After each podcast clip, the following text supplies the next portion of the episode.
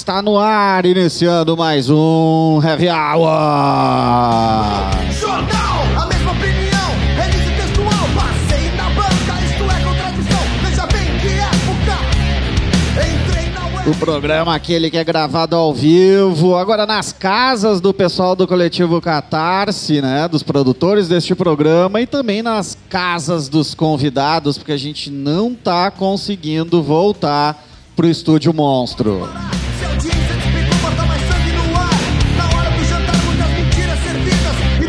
Heavy Hour tá no seu centésimo, vigésimo segundo programa seguido, indo ao ar numa rede fodástica que começa todas as quartas-feiras, 20 horas na Rádio Ocon, 104.5 FM de Pelotas, 21 horas vai na Rádio Armazém.net de Santa Maria.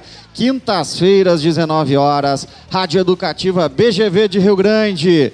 21 horas na Rádio Ipanema Comunitária 87.9 FM. Sabadão clássico, 18 horas na Rockpedia, Rádio Rock da internet, rockpedia.com.br. E a domingueira, 19 horas na Rádio A Voz do Morro, Morro Santana, Porto Alegre.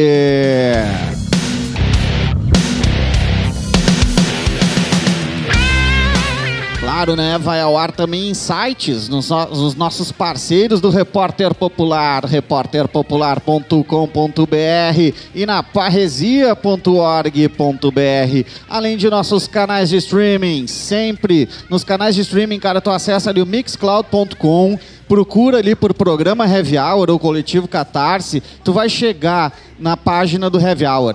Tá todos os 122 programas ali tá? São programas, muitos dos programas são programas anacrônicos, são programas de temáticas como da mineração e até mesmo a questão da saúde que nós vamos estar falando aqui. A gente falou sobre a extinção da- do Instituto aqui de Saúde do município aqui em Porto Alegre. E nós vamos estar hoje abordando isso também, né, Clem?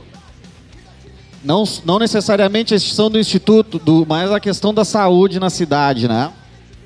Isso aí, Gustavo. Vamos falar com. Hoje estamos com duas convidadas, né? Que a produção foi do Marcelo Cogo, que infelizmente não pode estar com a gente hoje.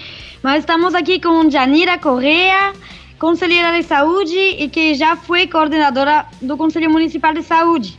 Pode nos dar um oi aí, Janira? Boa tarde a todos. Um bom programa para nós. Tem- temos bastante coisa para conversar. A nossa outra convidada, anuncia ela, nós botamos música e Sim. vamos tentar resgatar ela aqui no nosso Jitsi. Ela saiu do ar. A Cris Medeiros, conselheira tutelar e ativista dos direitos humanos, que já esteve conosco em um programa sobre ocupação lá da Bom Jesus e infelizmente agora caiu do ar. Em, bom, vamos começar então, já que. eh, posso, posso começar, Gustavo? Tu quer colocar uma música? Não, vamos tocar uma musiquinha, vamos ver se a gente resgata a crise e na volta a gente já sai direto na nossa temática. Como, como a bom. minha colega Clem tá falando, eu sou o Gustavo Turque, eu faço a ancoragem do Heavy Hour e digo para vocês, levanta um som que é samba de raiz, tá? A gente vai ouvir O Meu Lugar, Arlindo Cru- Cruz, é isso ou eu tô enganado? Não, cara, samba de raiz, a batucada dos nossos tantãs. Hoje vai ser demais.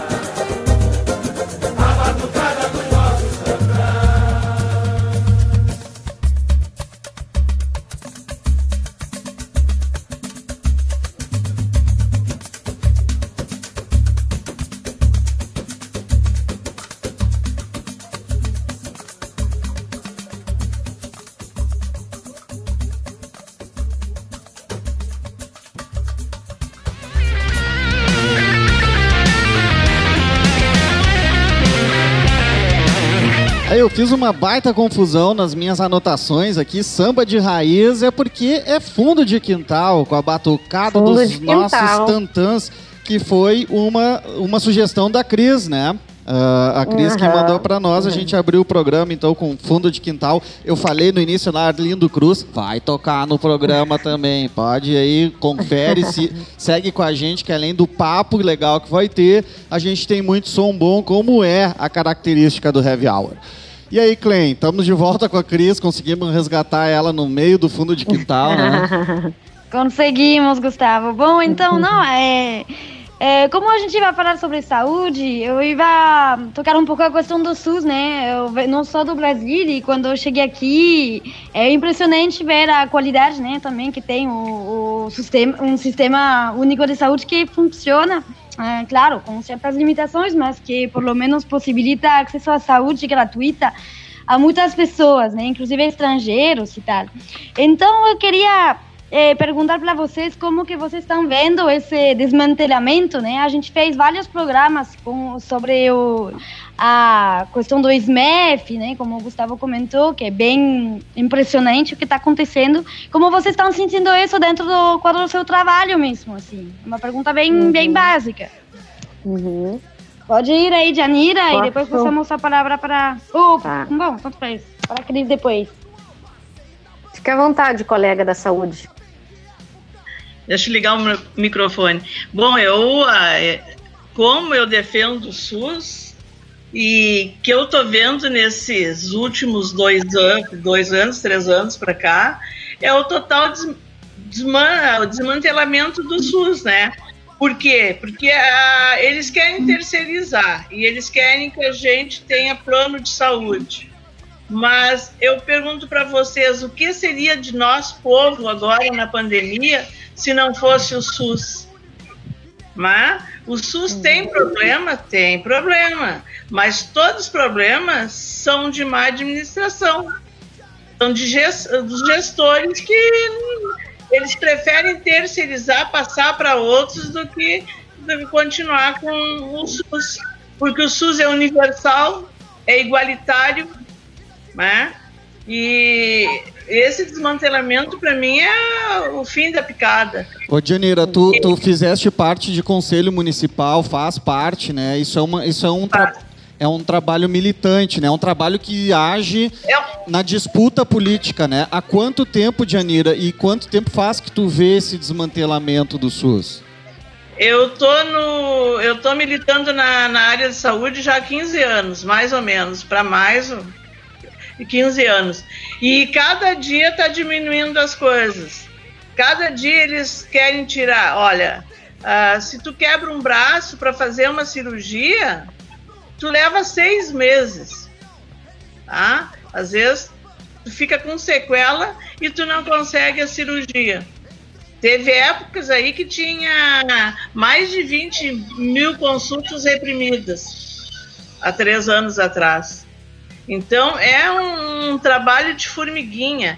E nesses últimos quatro anos do Marquesan, a saúde foi muito desrespeitada. Tanto é que o Conselho Municipal, para tomar posse na última eleição, teve que tomar posse na rua porque ele não deixou o povo entrar para o Conselho. Sendo que o Conselho está na Lei 8080, na 8.141, né? e está na Constituição.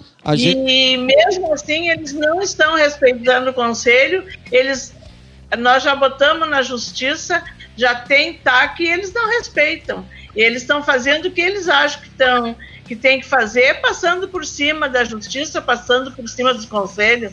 Se vocês forem ver quantas ações o Conselho Municipal de Saúde tem na justiça, no Tribunal de Contas, é você fica espantado. E mesmo assim, nós tendo um TAC agora, para eles não demitirem os trabalhadores do ISMES, eles demitiram. Eles não respeitaram nem o que veio do Tribunal de Justiça, do Trabalho e nem do, do Ministério Público.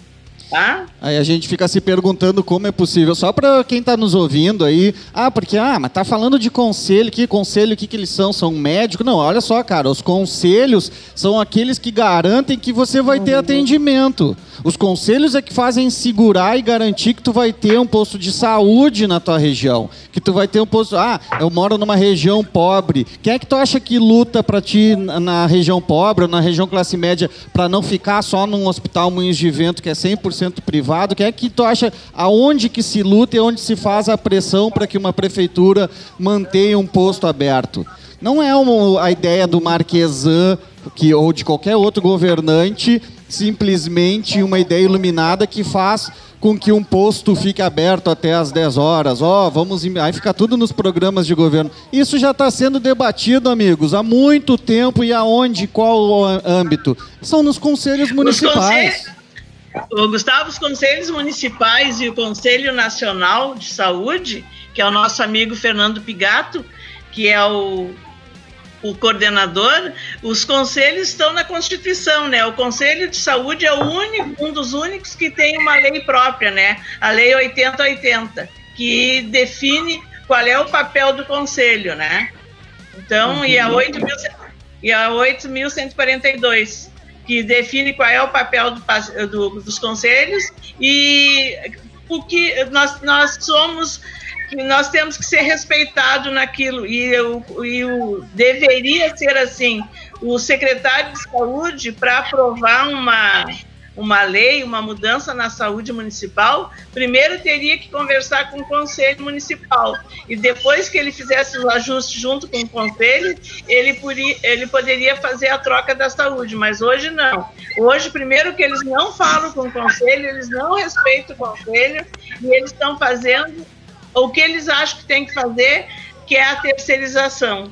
Porque a terceirização nada mais é que precarizar a saúde, né? Sim. porque o, o- a saúde com funcionários como era do IMESTES, tu conhecia o teu médico, tu conhecia teu enfermeiro e, a- e tinha um atendimento de qualidade. Hoje o que, que acontece? Hoje acontece o seguinte, cada dia que tu vai lá tem um médico diferente no teu posto, porque não existe mais aquele continuidade, né? Perde o vínculo. Perde o vínculo, né? não existe vínculo, não tem mais isso. E daí tem as mudanças, porque como eles não, eles não são estatutário ou outro regime do, do IMES, eles não ficam ali, porque eles vão para onde é melhor, né? Para eles. E aí, de- daí o que, que acontece com o usuário? O usuário também não Isso tem aí. aquele atendimento.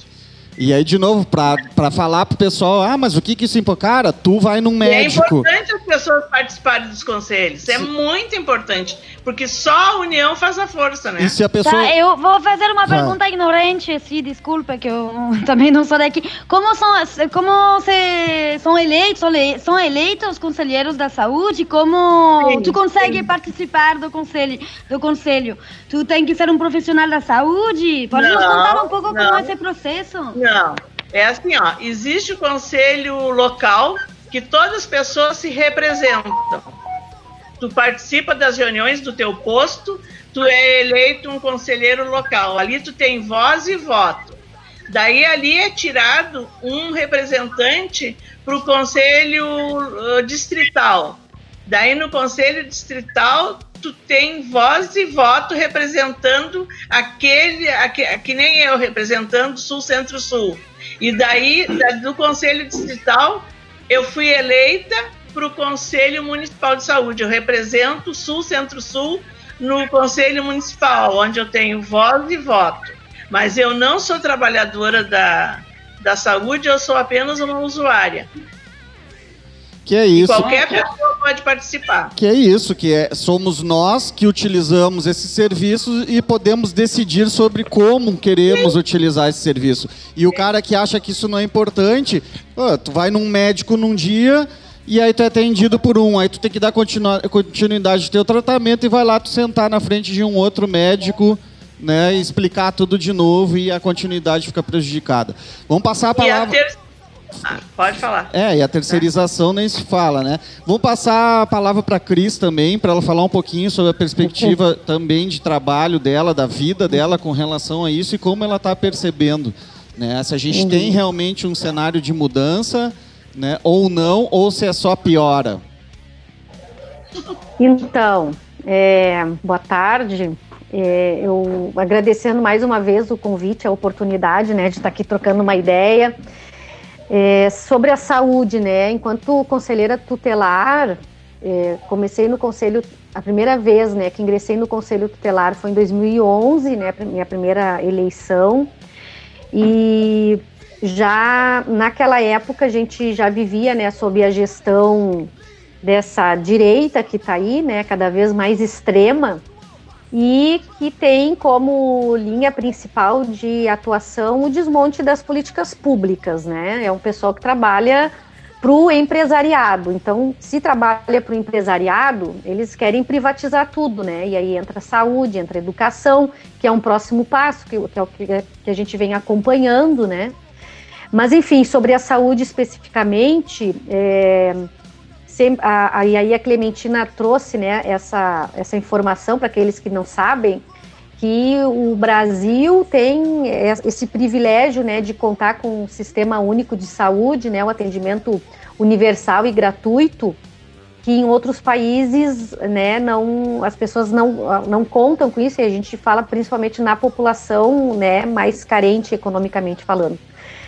E então, assim, é um sistema que, obviamente, sempre precisa de melhoria, sempre precisa de investimento né, para atualização de, das, das, das, tecnologias, né, dos atendimentos, é, mas que ao invés, então, de investimento, o que a gente vê é o desmonte da saúde, né? É, e aí, importante referir que no, na gestão Marquesan, inegavelmente foi a gestão que mais terceirizou os serviços é, da prefeitura, né? Isso em, em todos os setores.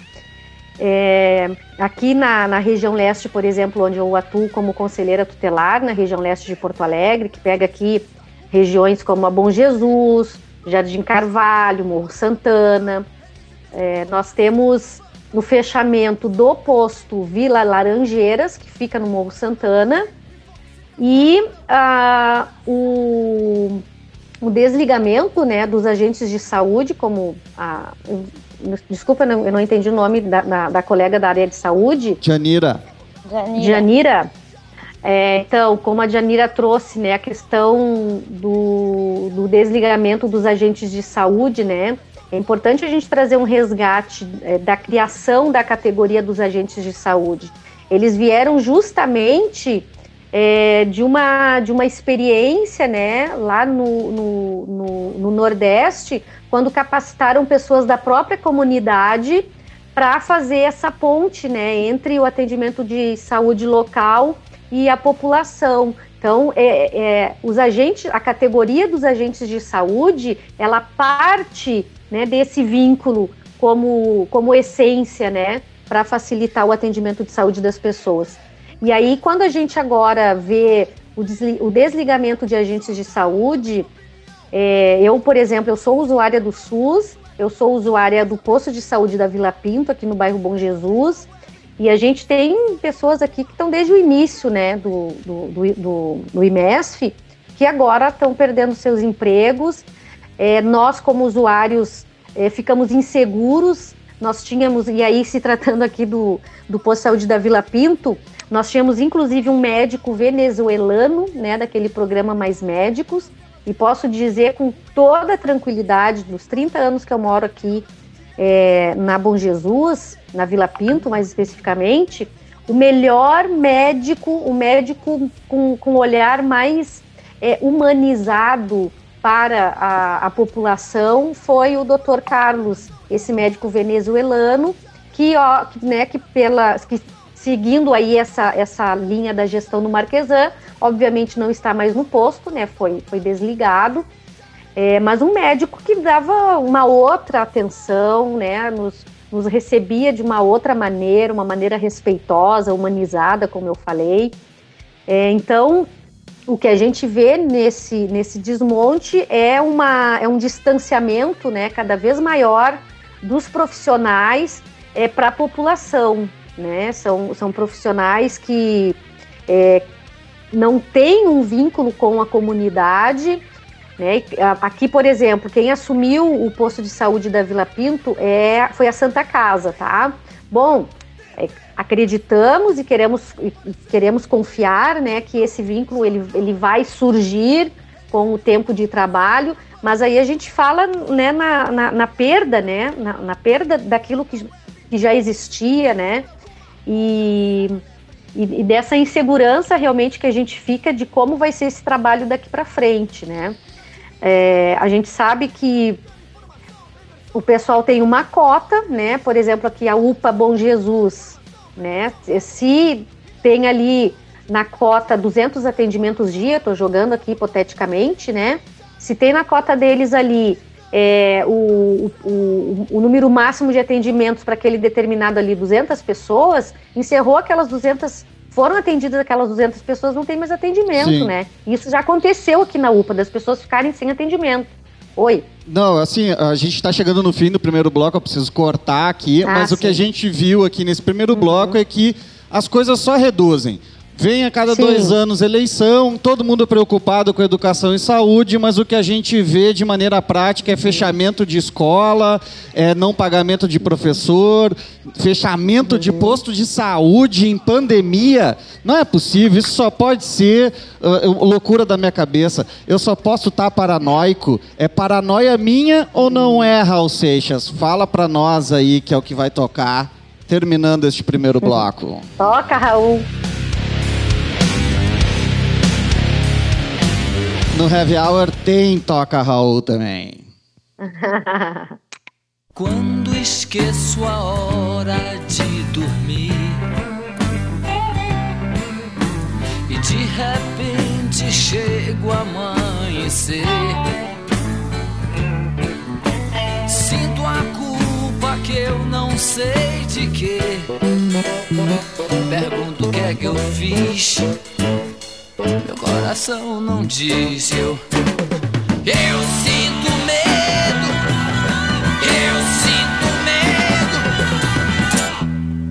medo. Se eu vejo um papel qualquer no chão,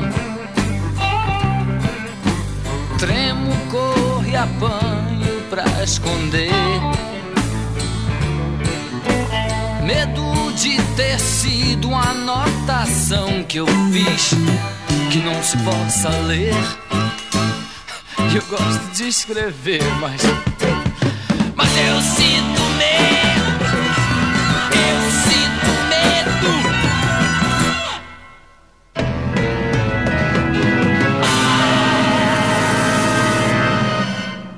Tinha tanto medo de sair da cama à noite pro banheiro.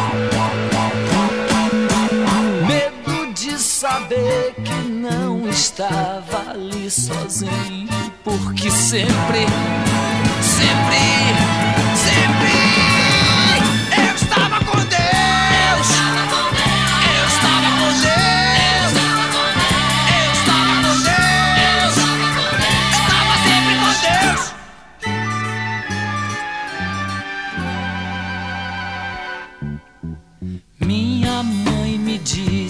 tempo atrás.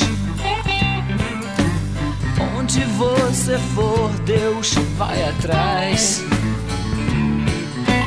Deus vê sempre tudo que você faz. Mas eu não via Deus, achava assombração, mas. Mas eu tinha medo, eu tinha medo.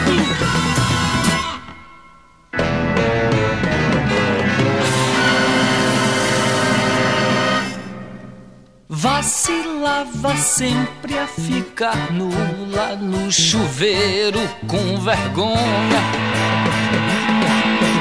Com vergonha de saber que tinha alguém ali comigo. Vendo faz é tudo que se faz dentro do banheiro. Vendo faz é tudo que se faz dentro do banheiro.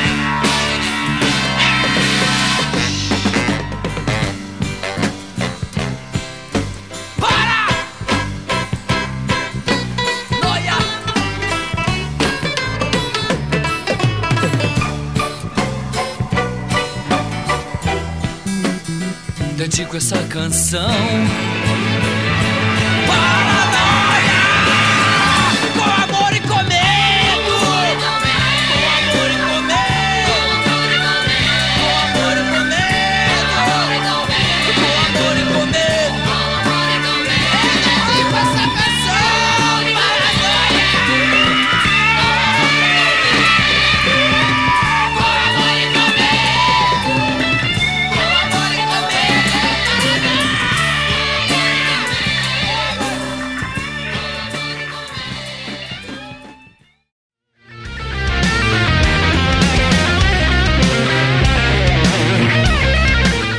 Heavy Hour retornando no segundo bloco, Heavy Hour tocando Raul Seixas, Heavy Hour de paranoia, numa teoria de conspiração, achando que todo mundo tá querendo derrubar as pessoas, tirando educação e saúde. Será que isso é só loucura da nossa cabeça? E aí nós estamos conversando com quem neste programa, Clementine? Compartilhando essas paranoias.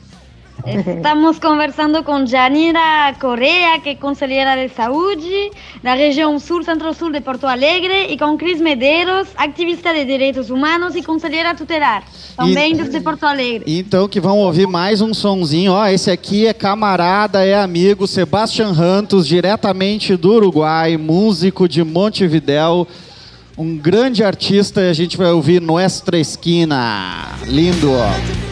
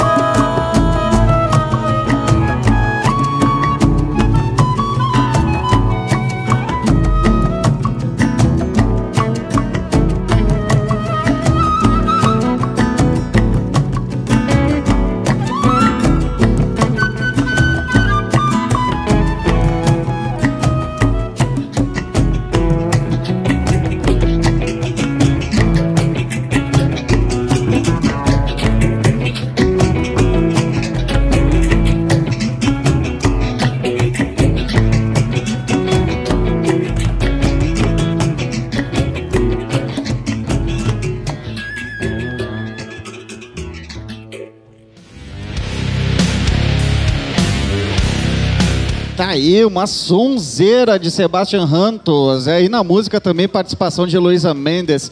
Galera que não conhece, que está nos ouvindo, e o pessoal de Pelotas deve conhecer, porque o Seba está direto em Pelotas. Não sei como é que anda nesses últimos tempos de pandemia. Ele costumava vir a Porto Alegre também, percorrer alguns outros cenários aí. É um cara que tem uma obra fantástica, Sebastian Rantos. Procurem, tá? A gente aí no, no texto do quem está nos ouvindo aí pro podcast, ouvindo pelo, pelos nossos canais de streaming ou pelo site do Coletivo Catarse, tá o nome dele ali, procura no Google, tu não vai te arrepender. É um baita, baita som, grande amigo. Saudade, Seba. Bom, e aí a gente segue aqui falando de desmonte, é isso? Isso, Gustavo. Eu queria reagir rapidamente à, à fala da, da Cris, né? É, duas coisas. Primeiro, quem não assistiu pode assistir Saúde nas Vilas, um documentário realizado em parceria com é, Bombozila, né? Coletivo Catarse Bombozila. A gente fez um, um pequeno documentário é, sobre o, a situação dos postos de saúde aqui em Porto Alegre, principalmente também a Vila Laranjeiras, né, que a, a Cris mencionou, que é bem Uhum. interessante, foi filmado no início da pandemia. E outra coisa que tu mencionou que me chamou bastante a atenção, Cris, foi essa questão do, dos vínculos de proximidade, né, que são criados notadamente através dos agentes eh, comunitários e tal, né? Uhum, uhum. Eu sinto que toda essa. Bom, vocês estão testemunhando isso, né? De que o que está acontecendo nos últimos anos é uma. O desmantelamento da, da saúde tem muito que ver com essa, essa ideia de hum, desvincular né, o- os médicos dos, dos pacientes, né? Das pessoas, dos acompanhadores, etc. Né? Uhum. E me, me faz pensar que é uma maneira também de desumanizar a, a saúde, né? De trazer essa ideia de que o, as pessoas também são descartáveis. Eu trabalho com povos indígenas, né? E às vezes temos a CESAI, que cuida das populações indígenas, mas tem alguns municípios no interior onde não necessariamente chega a CESAI. E aí as pessoas têm que acorrer ao, ao centro da cidade, né? Ao, ao SUS, né? onde, bom, no centro da cidade tem um racismo estrutural bem ancorado, é, é bem mais difícil para essas populações serem bem atendidas. E tem Uhum. relato, muitos relatos das mulheres indígenas, por exemplo, de terem sido eh, ligadas, de ter si- sido suas trompas ligadas eh, sem, sem ter consensuado isso, né? Como estratégia de, me parece, em todo caso, analisou assim, como uma estratégia de eh, extinção, né, dessas populações, de impedimento de, reprodu de reprodução da, da- dessas pessoas que são consideradas ainda como subhumanas, né? Bom, na verdade, não fiz nenhuma pergunta, apenas um comentário, mas eu queria provocar um pouco vocês nesse sentido, né? Como é, como estão sentindo também é, dentro do, do SUS, se os funcionários mudaram, se tem ideologias que mudam lá dentro. é, e enfim, mais ou menos isso. Depois eu queria ouvir a Cris sobre o seu papel como ativista dos direitos humanos também. Que comentasse um pouco mais, já que tu nos comentou que tu era ativista dos direitos humanos. Mas aí vou passar a palavra primeiro para, para a Janira, então. O que, que tu quer saber agora, Clementine? Depois dessa É, tua tese. sobre os agentes, agentes de saúde, os agentes de saúde para nós era super importante, né? Que é os primeiros que fazem um atendimento, que vão na casa, vê a necessidade do, do usuário e leva essa, essa resposta para o posto de saúde, né? E faz o vínculo com o médico. Mas quando tu tinha oito, oito agentes de saúde por por equipe e hoje tu passa a ter um, é bem difícil, né? Porque agora o agente de saúde não está na rua. O que, que ele está fazendo? Ele está fazendo o papel de atendimento dentro do posto. Uhum. Então, Uhum. quando acontece isso, tu perde o vínculo. Porque o agente de saúde vai na tua casa, entra na tua casa, sabe qual é os remédios que tu, que tu toma, ele ajuda o usuário que tem dificuldade de entender como tomar o remédio, e daí tu perde tudo isso. Eu, eu, como morei muito tempo na Restinga, os nossos agentes de saúde tinham um caderninho que levavam com- e fazia um desenho, ó, a hora do café a senhora tem que tomar esse, esse, esse, fazia um desenhinho. A hora do almoço, um pratinho de comida, qual era o remédio que, a, que, que o usuário, Uhum. paciente tinha que, que tomar, a janta, qual é o remédio que, a, que, o, que, a- que o idoso tinha que tomar na janta. E quando tu tira o agente de saúde, tu perde tudo isso. Claro, porque o agente de saúde ele é uma pessoa que está acostumada, que conhece as especificidades de cada pessoa, as necessidades conhece a delas. né? comunidade, tanto é que ele sabe, ele sabe que, que a dona Palmira mora na casa A, que a dona Afonso mora na, na casa B, o seu Paulo mora na outra, então ele ela já sabe qual é as necessidades que tem aqueles pacientes ali. E quanto que E essas pessoas pagavam por esse serviço? Hein, Janira? E quanto que essas pessoas pagavam pelo serviço? Provavelmente uma enormidade. Nada, né? Gratuito, Tudo de né? graça, Gra- né? Gratuito e de qualidade. A Cris, que, que mora na, na Vila Pinto, deve conhecer a nossa Uhum. Sim. conselheira, conse- a Encarnação, né? Sim, minha É, colega, cara. minha colega conselheira É? tutelar também, né? Ela era suplente aqui. Grande aham. encarnação. Então, a gente tem pessoas de referências e hoje Uhum. em dia a encarnação é conselheira, né? Mas eu quero fazer assim, é, é que vocês conhecem o trabalho dos agentes de saúde, né? E Uhum. quando a gente começa a perder isso aí, mas para um presidente que fez a ECA da morte, que retirou quantos bilhões por 20 anos da saúde, o que que tu vai esperar? Sim. Sim. O que que tu vai esperar? Uhum. né? E se a gente faz uma eleição, a gente consegue eleger os mesmos, né? É. Tendo, oportun- Eu acho tendo oportunidade de mudar, reclamamos, reclamamos e votamos nos mesmos? É, né? E aí a gente se pergunta, eu sei, olha só, eu, eu sou super pessimista. Se a gente começa a falar nisso, eu fico dizendo: olha, é, o pessoal quer mais é que privatize mesmo, mas vamos combinar, tem um percentual bem grande de pessoas que não quer, que não concorda e votou no outro lado. Isso aí Mas é é- uma matemática dessa nossa eleição, e da nossa democracia representativa, que acaba premiando essas pessoas e eles, nessa disputa de narrativa posterior, ficam se achando como se fossem a grande maioria do, do, do planeta Terra, mas não ver são. uma, uma coisa triste que tu escutou nessa eleição, assim, ó. Perguntaram pro Melo se tiver a oportunidade de vender a Carris, o que, que o senhor faz? Vendo mesmo. É. A Carris, que foi um- uma das melhores empresas de transporte que nós tivemos no Brasil, não foi no Rio Grande do Sul. E se, se ele diz isso, imagina as outras coisas que a gente não sabe. Como é que vai ser? Eles não governam para o povo, eles Não, governam não. para a elite.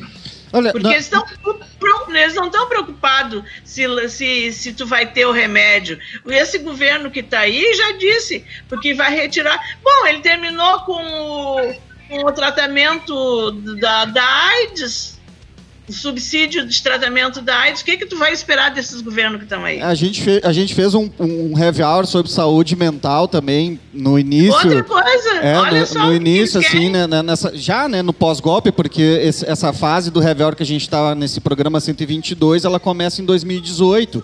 Então já tem, porque o Bolsonaro nada mais é do que a continuidade daquilo que acontece em 2016. Esse desmantelamento, Sim, tudo, ele não é sim. nada diferente do Ele Michel só tá aí Temer. por causa disso, né? Né? Ele não é, não é diferente nada do Michel. Temer e aquela catrefa que pegou o golpe, que veio no pós-golpe.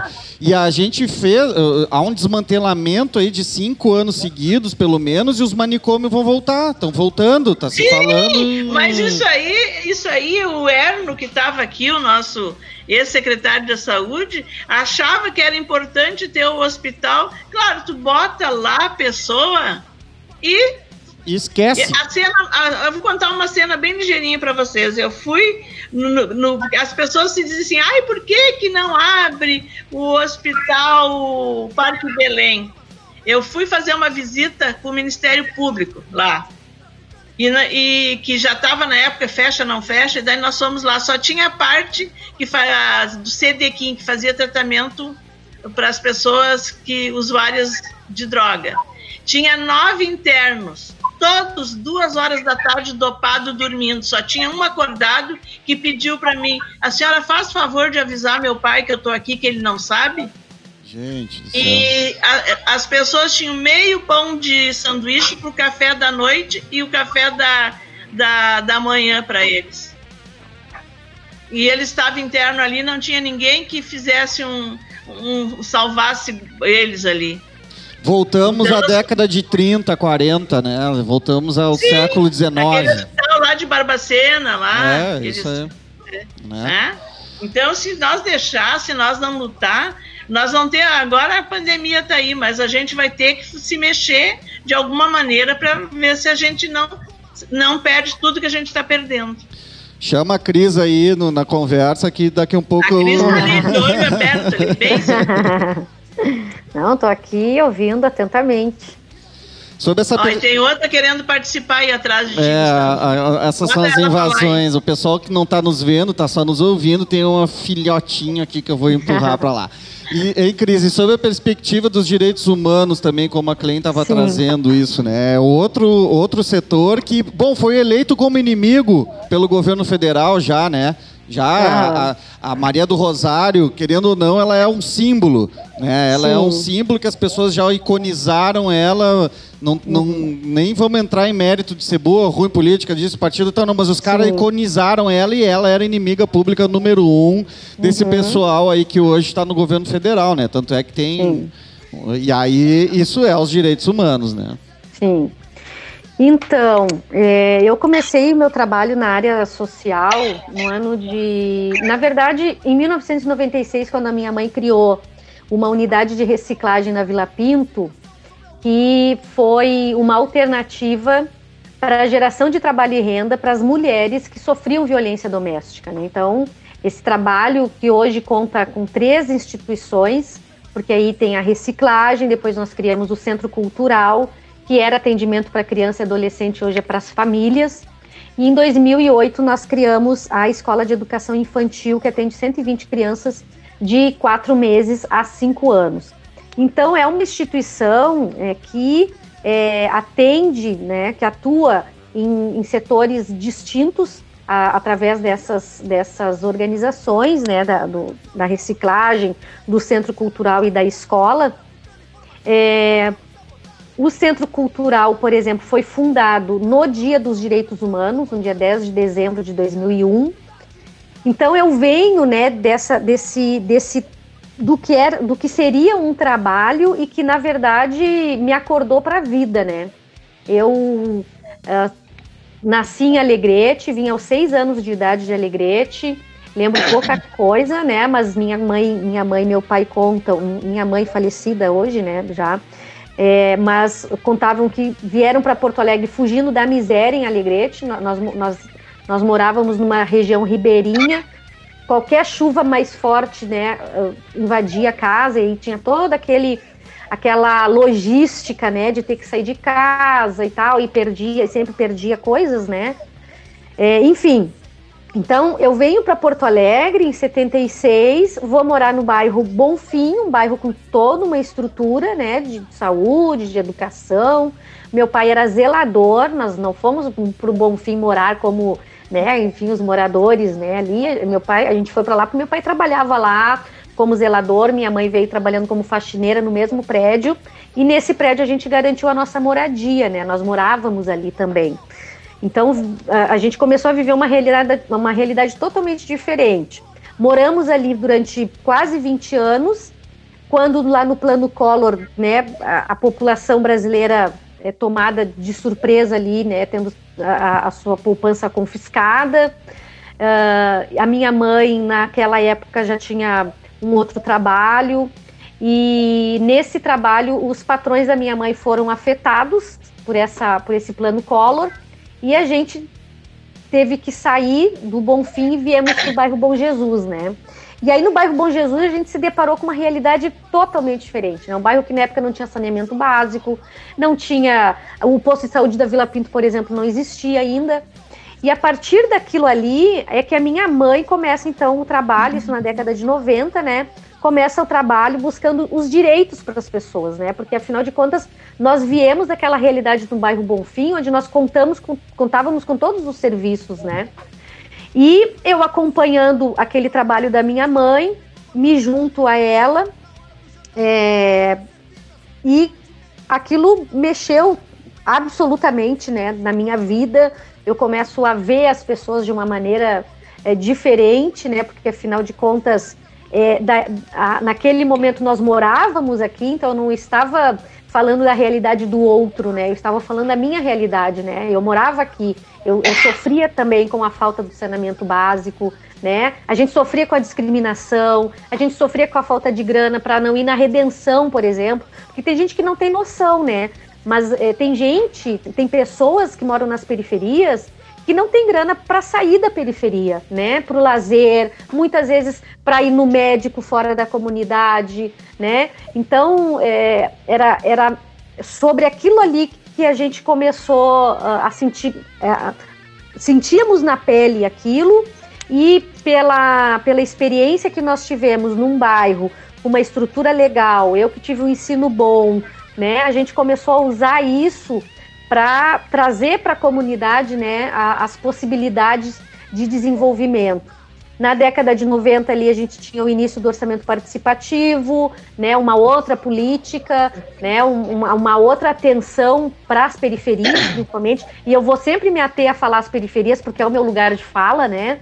É, nós tivemos ali um grande boom do desenvolvimento das comunidades, principalmente falando é, na, na, na infraestrutura, né? E a partir daí eu fui. É, viajei bastante, inclusive, fazendo cursos pelo Brasil, conhecendo outros lugares.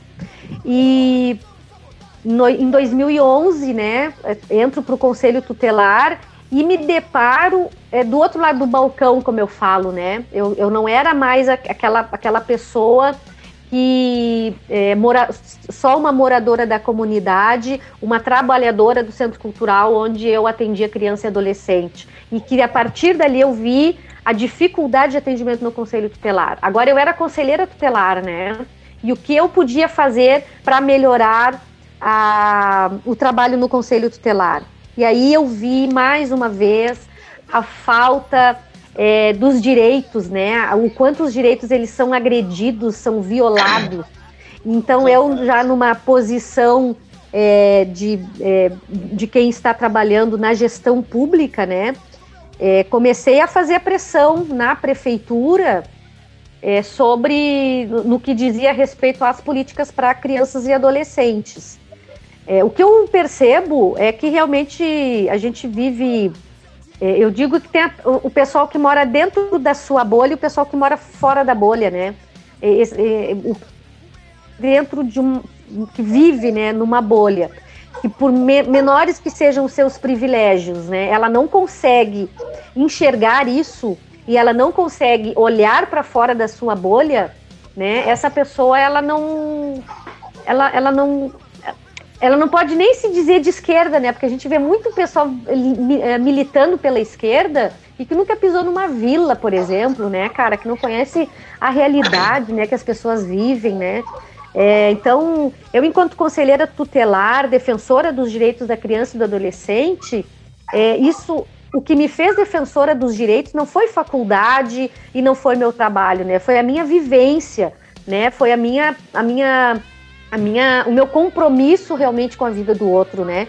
Isso não tem nada a ver com a, a Cris é, boa de coração, a Cris santa, não, não tem nada a ver com isso, né? Eu, eu, eu digo que a gente chegou num, num momento da humanidade que a gente não pode mais trabalhar só em cima de lei, né? Porque lei existe para tudo.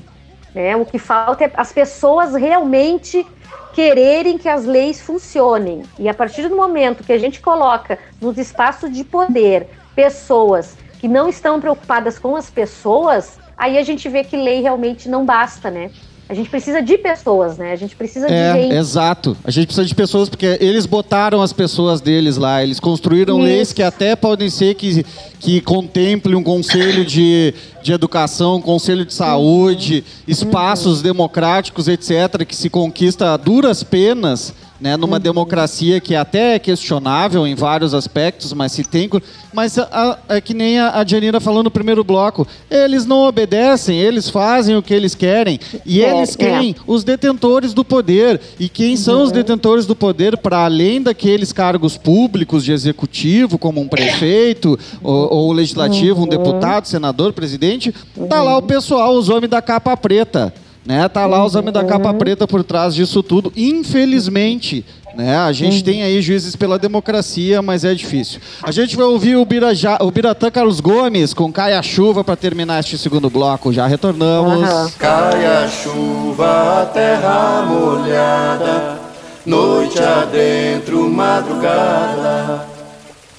O silêncio, negra solidão, dilacera o coração.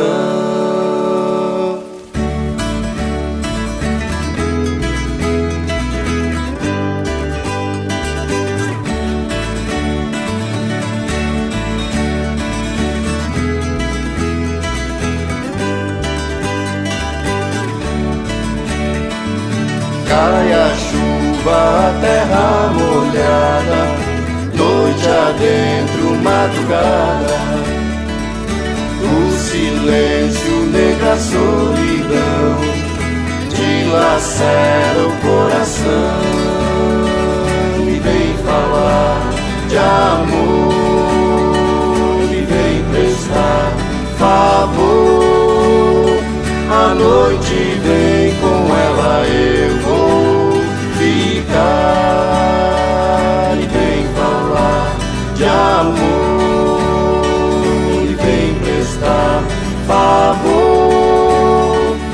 noite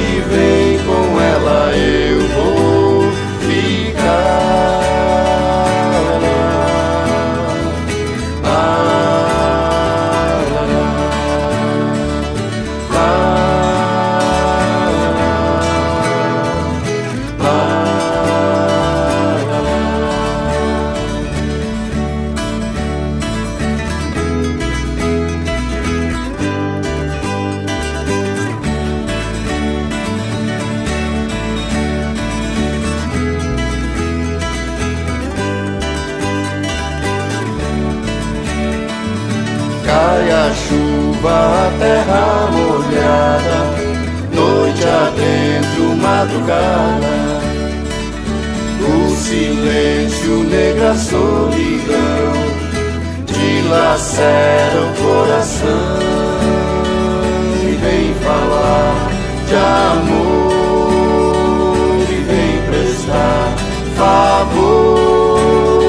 A noite vem com ela, eu vou ficar e vem falar de amor favor. A noite vem com ela, eu vou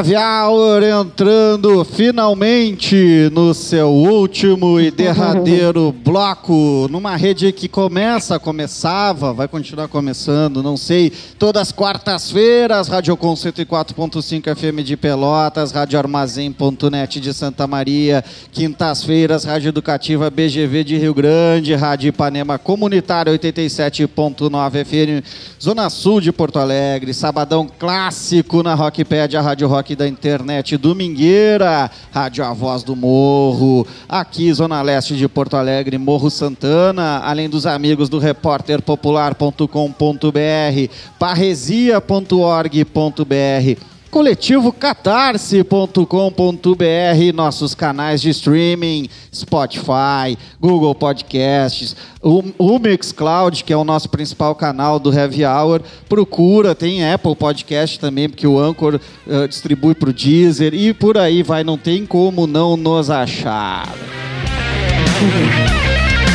E aí, inspirado naquele relato da, da Cris no bloco anterior, em que ela conta toda a trajetória dela, a gente vai ouvir Meu Lugar, de Arlindo Cruz. Ah, Mais uma legal. sonzeira, música popular brasileira.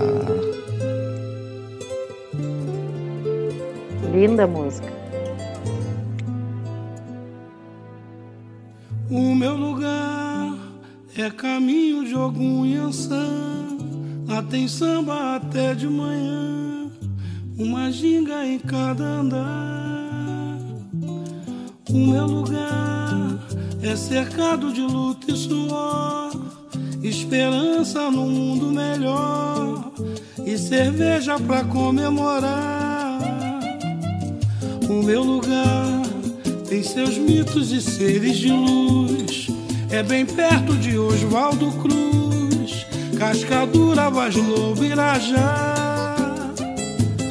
O meu lugar é sorriso, é paz e prazer. O seu nome é doce dizer, Madureira. É.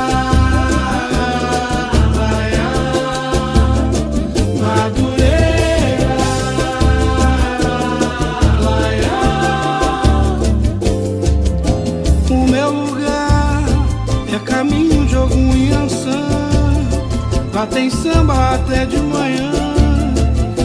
Xinga em cada andar, cada andar. O meu lugar é cercado de luta e suor. Esperança no mundo melhor. E cerveja pra comemorar. O meu lugar tem seus mitos e seres de luz. É bem perto de Oswaldo Cruz, Cascadura, Vaz Lobo, Irajá. Lugar é sorriso, é paz e prazer. O seu nome é doce dizer, Madureira. Madureira.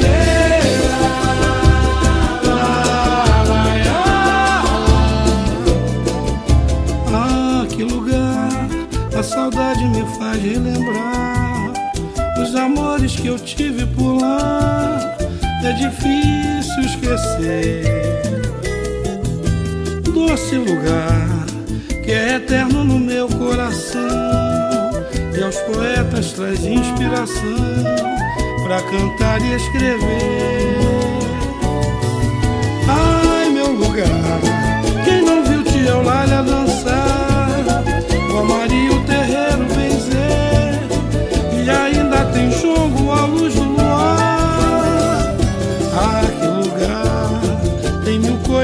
gente dizer, o difícil é saber terminar.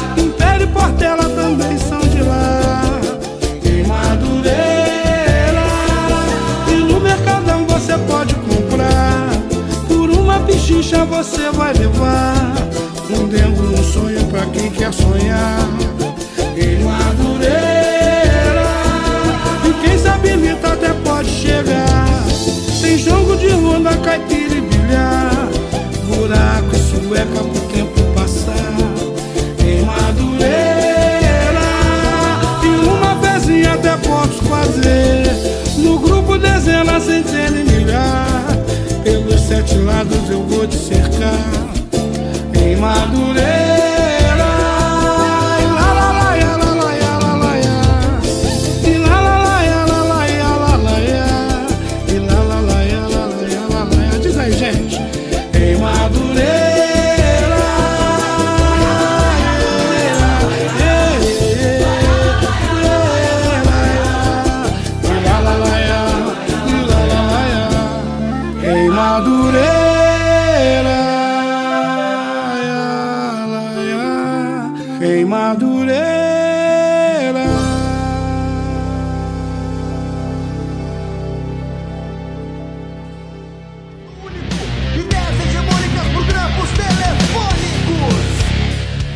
Heavy Hour.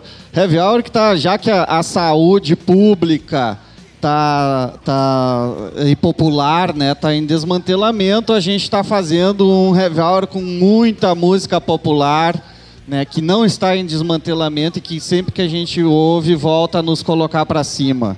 Né, a gente ouviu agora Lindo Cruz, a gente ouviu Sebastian Rantos, que é aqui, é daqui, é uruguaio, mas é daqui. Nós somos dessa bacia do Rio do Prata, né? Então é nosso também.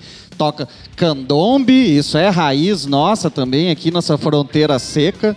Né? Então, fundo de quintal a gente ouviu, ouviu o Biratã Carlos Gomes, o Bira, o Bira hein, Clay? Tem, tem clipes aí que a gente que a Clay andou produzindo com a banda do Bira. A gente tem um trabalho todo também, um, consideramos ele um mestre da cultura popular também, né? Um bonequeiro, músico. Então procura, isso tudo tem ali nos links do coletivo Catarse. E se tu pesquisar no Google, tu acaba chegando nesse pessoal. Nessa fase final aqui, eu queria que a gente, as nossas duas convidadas aqui, a Janira e a Cris, falasse sobre perspectiva futura. Né? Se a gente tem alguma saída ou se o negócio é realmente a gente continuar lutando se, é, ou se essa luta, afinal de contas, é, um, é murro em ponta de faca. Pode começar, Janira. Para ser mais fácil, Deja. Todo mundo me Deja. conhece por Deja. Não, eu quero dizer que esse programa foi muito legal, porque a gente que não acredita que a Terra seja plana, eu estou olhando aqui para a Cris. Ô, Cris, tu sabe Oi, que eu querida. conheci muito a tua mãe, né? Ah, é, olha Você é só. filha da Beth, né? Não, É, né? Marli Medeiros. Marli Medeiros. Eu faço confusão sempre. Mas ela tinha um trabalho porque eu morei, eu morei na, na- aí na Vila Brasília eu morava. Quando vocês Ah, começaram sim. o trabalho. Nossa, Bem- Nossa vizinha. É assim, bem pertinho. E Uhum. ver eles falar na voz do morro, vendo. Eu Ah. já tive tudo isso aí com os guri aqui do Comitê de Resistência da Restinga, o Tarcos, a Dani, Ah, sim, a sim. Anne. Então a gente vai se encontrando, né? E É. a Clementine, que trabalha com os índios, né, deve conhecer, deve conhecer a Rosa, a Rosa Rosado. Então, Claro, grande pessoa, Rosa. e Grande vai dizer Rosa. como é, a gente vai se, vai se conectando, né? Sim. Vai vendo que a gente tá junto nas lutas. E eu, minha- eu tenho muito, eu fico triste em saber que a gente está num momento desse de pandemia, as pessoas estão sofrendo. Ah, um governo que não se preocupa, nós já chegamos a 182 duas mil pessoas mortas, enquanto ele diz que é uma gripezinha. Eu, eu digo para vocês, não é uma gripezinha, porque eu tive Covid e foi muito difícil.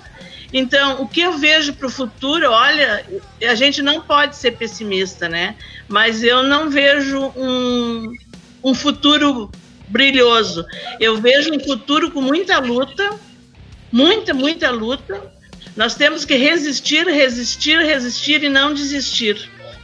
Porque o que se mostra nessa nesse painel de, de eleições futuras, olha, se nós continuar assim, nós somos capazes de eleger Bolsonaro de novo. Isso para mim é Uhum. muito triste.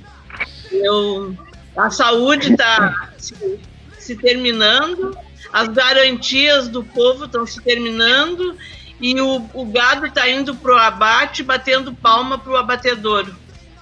Eu fico muito triste com isso, porque as pessoas não têm consciência do que nós precisamos mudar, que nós precisamos não nos entregar, que a gente não, a gente tem, a gente não pode baixar a cabeça para esses desmandos que estão acontecendo. Nós temos que ser mais solidários com o nosso povo, que o povo está sofrendo. Eu acho que a gente tem um pouquinho mais. Não, a gente não tem muito, mas ainda a gente está numa situação melhor que tem pro todo, pro, de todo dia, né? A Uhum. gente tem que ser solidário às pessoas, porque Aí. é, é triste. Eu não vejo com assim, ah, com esperança, não. Não sei se é a idade que te faz assim. Não sou tão otimista que nem como a minha mãe. Minha mãe morreu aos 80 anos dizendo que ia melhorar. Aham. Já faz 30 anos e eu só vejo piorar. Pois é, nós chegamos a ter um, um- um- Eu acho impressionante isso, a gente ter, eh, ter um período aí de praticamente uma década que as coisas melhoraram realmente. Né? E isso é só tu comparar com o que vem depois e quem viveu antes, né? Talvez quem tenha pego aqui já no, no- durante aquele governo, aquela, aquela fase, não tenha noção de como era antes. Eu tenho 41 anos, eu cresci na fase anterior, né? Cresci na fase anterior e vi o terror que era. Meus dois pais, o meu pai bancário ac- acidentado, ah, de- dependendo de INSS, NAMPS e, e seguro, e minha mãe funcionária da Justiça Federal, assistente social, servidora pública, né, professora também, o que, que era o que se passava naquela época e o que, que para onde se estava nitidamente indo. E como um tempo depois, cinco anos, seis anos, porque já o, o fim daquela outra fase já não estava muito bem também, se destrói tudo. É, então Gustavo, é difícil. Eu, eu tenho eu tenho 68 anos, vou fazer agora em janeiro. Então tu viu que eu já peguei o INAMPS, É. já peguei, já, o IAPTEC, IAPC, tu- tudo isso aí a gente sabe, né? O Sindicato do Comércio, Sindicato da Construção Civil, eu, o que, que eram os atendimentos, o que era o atendimento para quem tinha o INAMPS, É, se tu INAMPS. tinha carteira, se tu tinha carteira assinada, tu tinha médico, tu tinha dentista. Se tu não tinha carteira assinada, tu ia para as filas das Santa Casa esperar o atendimento, né? Que eles faziam Isso, gratuito, e, a gente, e a né? gente viu o SUS ser criado, né? A gente viu o SUS Sim, nascer. sim. E, e eu vou te Sim. dizer, os que reclamam do SUS sempre são aqueles que não usam o SUS, que na realidade estão de caninana em cima, porque eles estão loucos para pegar essa rede integrada que tem aí e para lucrar em cima. O que é impressionante. Eu- vocês acreditam que alguém vai querer assumir o hospital, o posto de graça, eh, como eles estão dizendo, que sai mais barato, e que não, que não visa lucro? Desde quando que? Tu já viu alguém trabalhar que não, dessas grandes empresas aí, moinhos de vento, coisas que não visam lucro? Claro que visam lucro. Saúde é assim. Eles querem transformar a saúde em mercadoria, que não é mais. Que a gente tem que lutar e resistir para não acontecer isso. Mas se a gente piscar os olhos, nós vamos ainda perder muita coisa.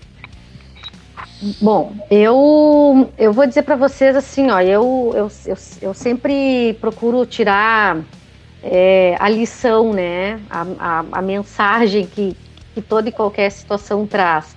Eu passei por esse processo eleitoral enquanto candidata, inclusive, né, é, e posso dizer para vocês que fi- fiz 2.192 votos em Porto Alegre, sem grana, né, sem inclusive é, uma, uma priorização dentro do meu partido, né? E aí a gente. E aí eu acho que é importante, em algum outro momento, a gente falar sobre que esquerda é essa, né? É, de todos os partidos, né? É, a gente teve ali. é, esse processo eleitoral ele serviu para mim como uma baita experiência, com certeza, Aprendizado. né, mas um baita aprendizado, mas que eu aprendi que ah, ser de esquerda não significa necessariamente é, ser a pessoa, né, é, enfim, aí é, exemplar ou mais correta, enfim, nós nós precisamos realmente retomar o sentido, né, da humanidade. Eu reforço isso. É, a gente precisa eu vi, eu vi muito pessoal é, culpando o povo, tá? Ah, porque o povo não sabe votar, porque o povo isso, porque o povo aquilo. Só que assim, ó, gente, o povo tá passando fome, o povo tá morrendo, né? Eu atendo criança e adolescente, posso dizer para vocês que tem adolescente que chega no conselho tutelar, dá vontade de pegar no colo, assim, porque a gente vê que é um menino que foi abandonado, que foi negligenciado, que foi violentado, né? Assim, eh, na sua infância, tem uma adolescência ele já comprometida, uma vida adulta que não vai chegar muitas vezes nem aos 20 anos, né? Então, eh, a gente precisa conversar com essas pessoas, né? A gente precisa trazer informação para essas pessoas. Se a escola é um lugar que hoje, eh, infelizmente, não está não consegue, né? Porque os professores são atacados, né? Os servidores públicos são atacados. Quando uma escola pública não consegue ser atrativa para a criança e para o adolescente, é, a gente precisa entender que essas pessoas elas, elas vão sair da escola e elas vão ser cooptadas ou pelo sistema capitalista, porque daí é interessante, né, eh, esse ciclo de escravos, né, de seres escravizados, ou eles vão ser cooptados para o mundo do crime, né, que é o que é o, infelizmente o que tem acontecido muito. E eu quero fazer, eu quero levantar aqui para uma questão muito séria. Nós temos muitos adolescentes entre 15 e 25 anos que são pessoas hoje inválidas. São meninos que têm pernas amputadas, são meninos que estão cegos, são meninos que estão com problemas, é, que são com, com, com problemas neurológicos, é, em função de, da violência, em função da violência dentro da comunidade. É, seja essa violência tendo sido cometida por uma questão de justiça feita com as próprias mãos dentro da comunidade, seja uma violência sofrida por parte da abordagem policial. Né? Então, nós temos aí gerações de pessoas que vão depender do benefício do INSS, né? pessoas que estão incapacitadas para o trabalho. E um adolescente com 15 anos que perde as duas pernas, como a gente teve aqui há pouco tempo um menino que foi que, que é MC, porque ele não deixou de ser MC, mas um menino que teve um, um auge, vamos dizer assim, na sua curta carreira, que não teve é, grandes possibilidades da continuidade da sua carreira, e aí se viu aqui dentro da vila, é, foi para o uso de drogas, e aí já se enrolou. Enfim, um menino que hoje está com as duas pernas amputadas, sem não sei quantos dedos numa mão, e, aí, e, e são pessoas invisibilizadas, né? São pessoas que a sociedade não enxerga. Então, assim, a gente precisa trazer informação para a comunidade, porque sim, essas pessoas votaram no Melo, essas pessoas votaram no Bolsonaro e vão votar de novo no Bolsonaro se a esquerda ficar cobrando do povo o que eles não têm. A gente precisa falar com essas pessoas sobre a história do Brasil, como é que o Brasil se formou. A gente precisa falar com essas pessoas sobre racismo. A gente precisa falar, é, com, é, trazer para essas pessoas formação política. Né? Apesar que formação política não é um, um, um, déficit né, só de quem mora na periferia, Cidade Baixa elegeu Melo, por exemplo. Né?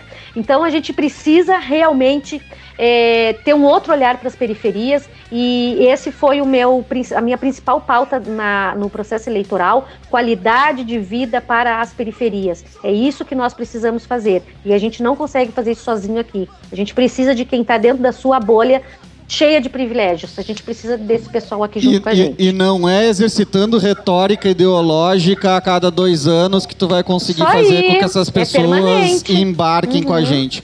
É com cultura também, né? Isso aí, com cultura, cara. né? Que a gente consegue ah, se entranhar e ser entranhado também, que é Isso. onde emanam essas culturas populares. Aqui no fundo a gente já está ensejando o final ouvindo Cultura Popular, grande músico pelotense Leandro Maia com palavreio. E aí a gente vai se despedindo do Heavy Hour. Muito obrigado, Valeu. Cris Medeiros. Muito obrigado, Dejanira Correia. Valeu, valeu. Valeu, Klein. Nos falamos nos Convidem quando bastidores. Obrigado.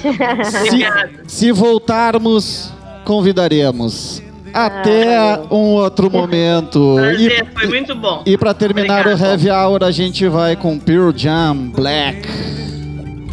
Uh! Se vocês quiserem ficar ouvindo a música, fiquem à vontade, tá? Mas se quiserem desligar, acabou o programa agora, tá Tá certo? bom, valeu. Muito obrigada, meus queridos. Falou, gente. Tchau, obrigada. Viração veloz, minha voz, violão. Nessa vida onde sobram sertões, quero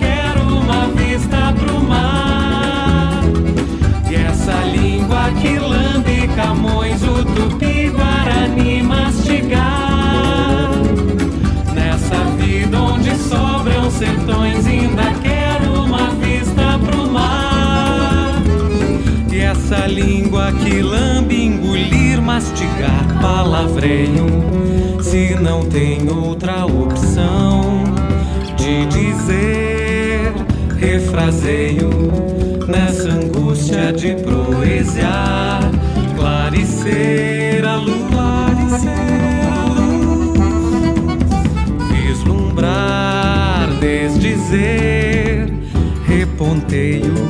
sem receio de recordar, reviver, ser esteiro, desenreda uma sabiá, dispara sobre